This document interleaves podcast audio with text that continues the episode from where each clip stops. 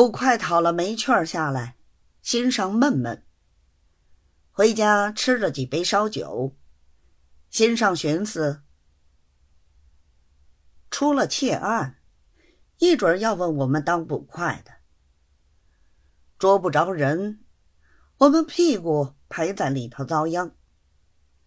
现在是戴顶子的老爷也入了我们的行了。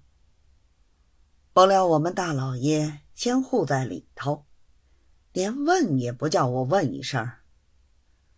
可见他们官官相护，这才是只准州官放火，不许百姓点灯。古人说的话是再不得错的，我倒有点不相信，一定要问个明白。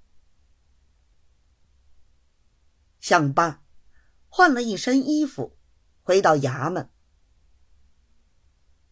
从门房里偷到一张本官的片子，把自己见到卢总爷船上，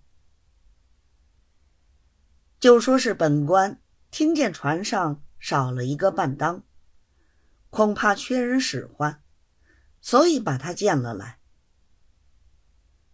总爷是断乎不会疑心的。只要他肯收留，将来总有法子好想。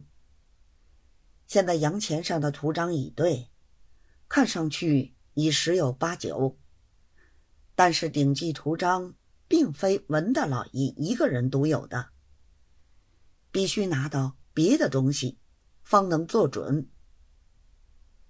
主意打定，立刻瞒了本官，依计而行。走到船上，见了总爷，说明来意。卢总爷因为是庄大老爷的面子，不好回头，暂时留用。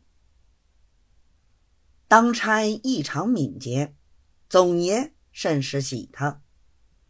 他还不时抽空回到城里，承职他公事。